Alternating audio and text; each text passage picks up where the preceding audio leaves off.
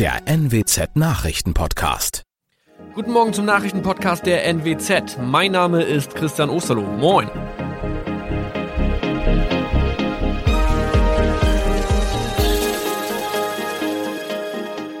Und das sind unsere regionalen Nachrichten am Morgen. Die Grünen wollen Moorstraße in Oldenburg umbenennen. Viereinhalb Jahre Gefängnis für Falschgoldhandel. Und Landkreis Kloppenburg meldet ersten Omikron-Fall. Der Name Moorstraße könnte laut den Oldenburger Grünen rassistisch aufgefasst werden. Deshalb fordern diese eine Umbenennung. Die Straße wurde allerdings nach Hermann Moor benannt, einem der ersten Siedler in der Gegend. Um Missverständnisse auszuschließen, beantragen die Grünen eine Änderung in Hermann Moor Straße. Dann müssten alle Anwohner ihre neue Adresse in ihren Pässen angleichen. Außerdem müssten Polizei, Feuerwehr, Rettungsdienste und Anbieter von Navigationssystemen informiert werden. Die Stadtverwaltung schlug vor, ein Zusatzschild mit Informationen zur Person Hermann Mohr anzubringen. So könne man alle Irritationen beseitigen.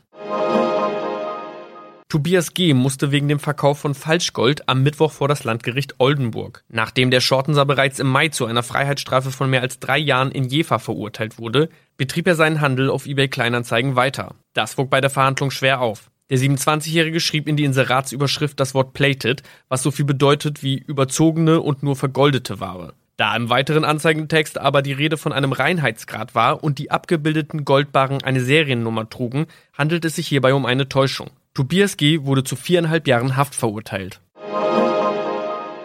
Ein weiterer Fall der neuen Omikron-Variante ist am Mittwoch im Nordwesten bekannt geworden. Der Kreis Kloppenburg bestätigt, dass eine Frau bei ihrer Rückreise aus Südafrika am Hamburger Flughafen positiv getestet wurde. Sie befindet sich weiterhin in Hamburg in Quarantäne. Da die Frau im Landkreis Kloppenburg lebt, sei auch das Gesundheitsamt Kloppenburg für diesen Fall zuständig.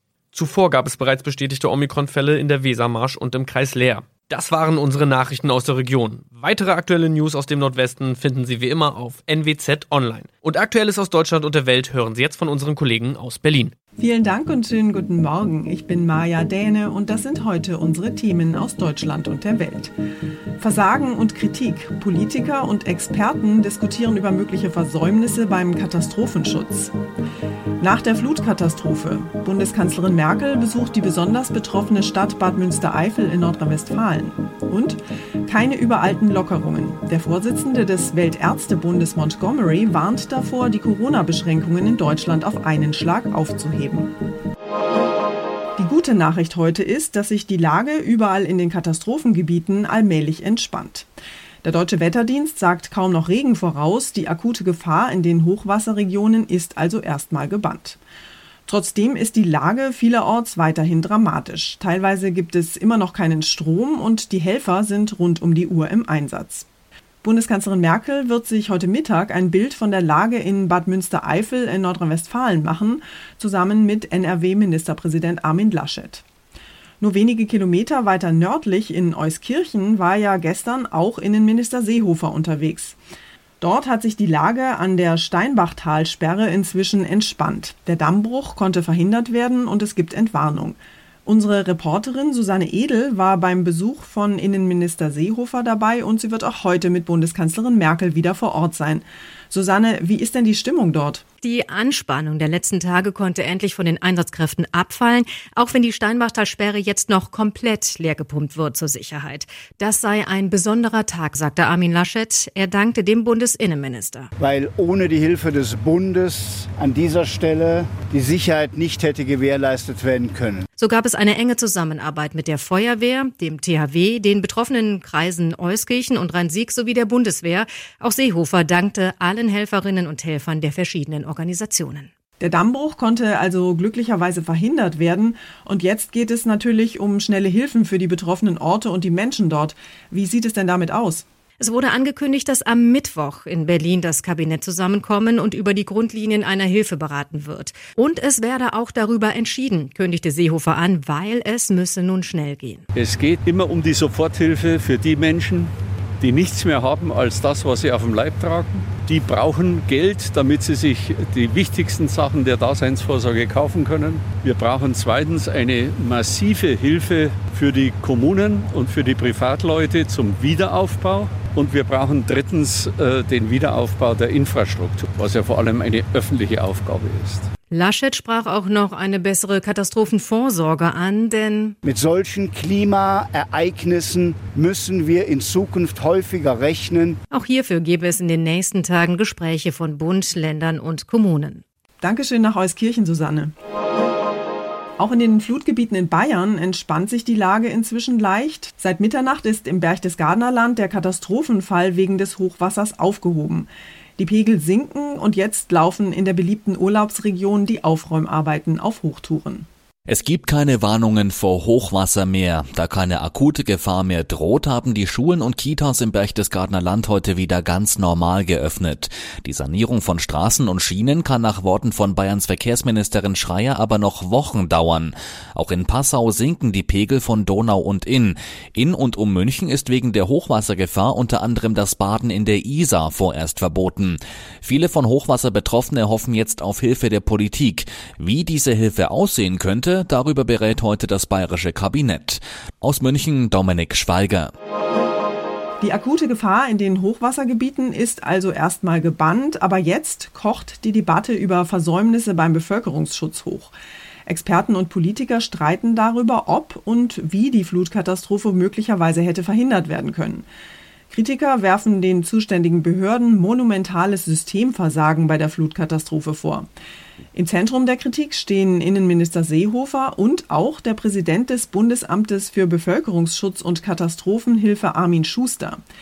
Der hat sich gestern gegen die Kritik verteidigt. Statt dieser Form von Manöverkritik fände ich es wertvoller, uns zu fragen, was haben wir alles gerettet mit einem einzigartigen Hilfeleistungssystem, wie es nur Deutschland hat, in kürzester Zeit. Auch Innenminister Seehofer hat die Kritik zurückgewiesen, die Warnmeldungen hätten ohne jedes technische Problem funktioniert, sagt er. Ein anderes Problem ist aber möglicherweise die komplizierte Aufgabenverteilung im deutschen Katastrophenschutz. Es gibt da nämlich keine zentrale Verantwortung von oben. Geplant, gewarnt und organisiert wird das alles von unten. Wenn also Überschwemmungen drohen, dann sind erstmal Länder und Kommunen zuständig. Die Menschen in den Hochwassergebieten wurden von den Fluten völlig überrascht, und das, obwohl es bereits Tage vor den ersten Überschwemmungen klare Hinweise gab, die im Rahmen des europäischen Frühwarnsystems herausgegeben worden seien, sagt eine britische Expertin. Die Opposition spricht von Systemversagen. Kritik, die Bundesinnenminister Seehofer zurückweist. Für den Katastrophenschutz sei nicht der Bund zuständig, sondern die Länder und die Landkreise. Seehofer verspricht aber, Lehren aus dem Krisenmanagement der vergangenen Tage zu ziehen. Clemens Kurt Nachrichtenredaktion. Und wir schauen noch kurz nach England. Dort wurde ja gestern mit dem sogenannten Freedom Day das Ende fast aller Corona-Beschränkungen gefeiert. Obwohl die Infektionszahlen dort ja weiterhin dramatisch ansteigen, gelten dort ab sofort weder Masken noch Abstandsregeln oder zahlenmäßige Beschränkungen für Veranstaltungen. Unsere Korrespondentin Larissa Schwedes ist wie viele andere Briten allerdings nicht ganz so begeistert von den neuen Freiheiten. Larissa, wie haben denn die Menschen den Freedom Day aufgenommen? Ja, der Freedom Day spaltet hier auf jeden Fall die Gemüter. Da gibt es die einen, die direkt alle neuen Freiheiten genutzt haben und zum ersten Mal seit mehr als einem Jahr in die Clubs geströmt sind und gefeiert haben. Und dann gibt es eben die, die weiter vorsichtig sind und auch freiwillig weiter Masken tragen. Manche Geschäfte oder die Londoner U-Bahn schreiben das sogar auch weiterhin vor. Und das führt eben jetzt zu einem recht unübersichtlichen Flickenteppich. Gleichzeitig sind laut Berichten 1,7 Millionen Briten in Quarantäne, weil es eben gerade so viele Infizierte und damit auch viele Kontakte gibt. Das stellt viele Unternehmen vor Probleme, weil ihnen Personal fehlt.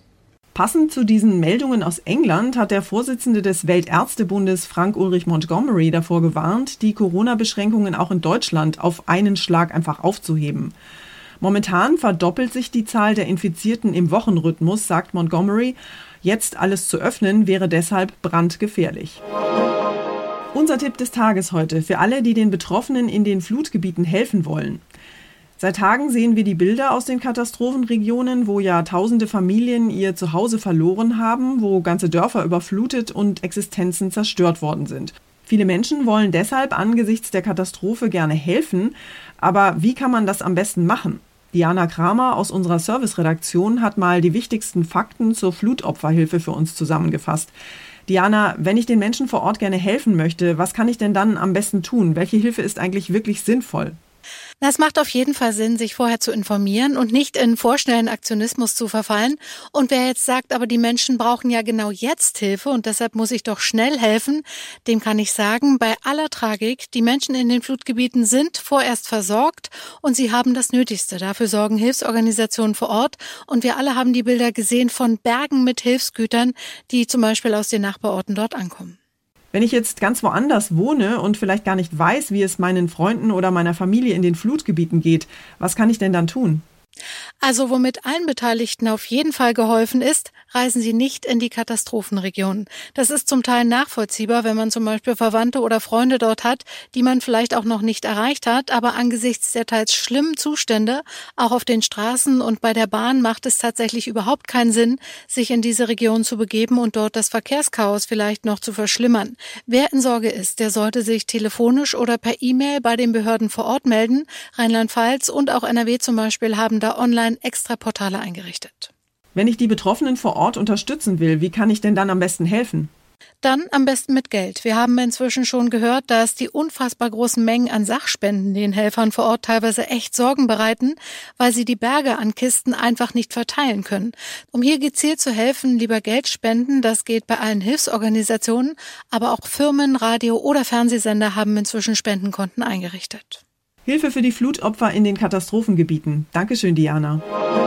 Und zum Schluss geht es hier bei uns um eine Insekteninvasion beziehungsweise um eine Millionen-Mückenplage.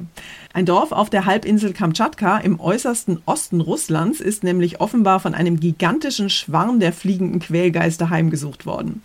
Der Himmel dort ist offenbar schwarz vor lauter Insekten. Ein Augenzeuge berichtet von mehreren Tornado-ähnlichen Säulen aus Mücken. Christian Thiele in Russland, diese Blutsauger-Invasion ist ja ein absoluter Albtraum für die Menschen dort, oder? Angeblich haben es die Mücken nicht aufs Blut der Bewohner abgesehen. Experten meinen, die Männchen, die schwirren um die Weibchen herum, um sich zu paaren. Nach ein paar Tagen soll der Spuk dann auch wieder vorbei sein. Apokalyptisch sieht es aber dennoch aus, wenn Millionen dieser Plagegeister am Himmel fliegen. Wie gut, dass Kamtschatka mehr als 7500 Kilometer von Deutschland entfernt liegt. Das war's von mir für heute. Ich bin Maja Däne und wünsche Ihnen einen guten Start in den Tag. Tschüss und bis morgen.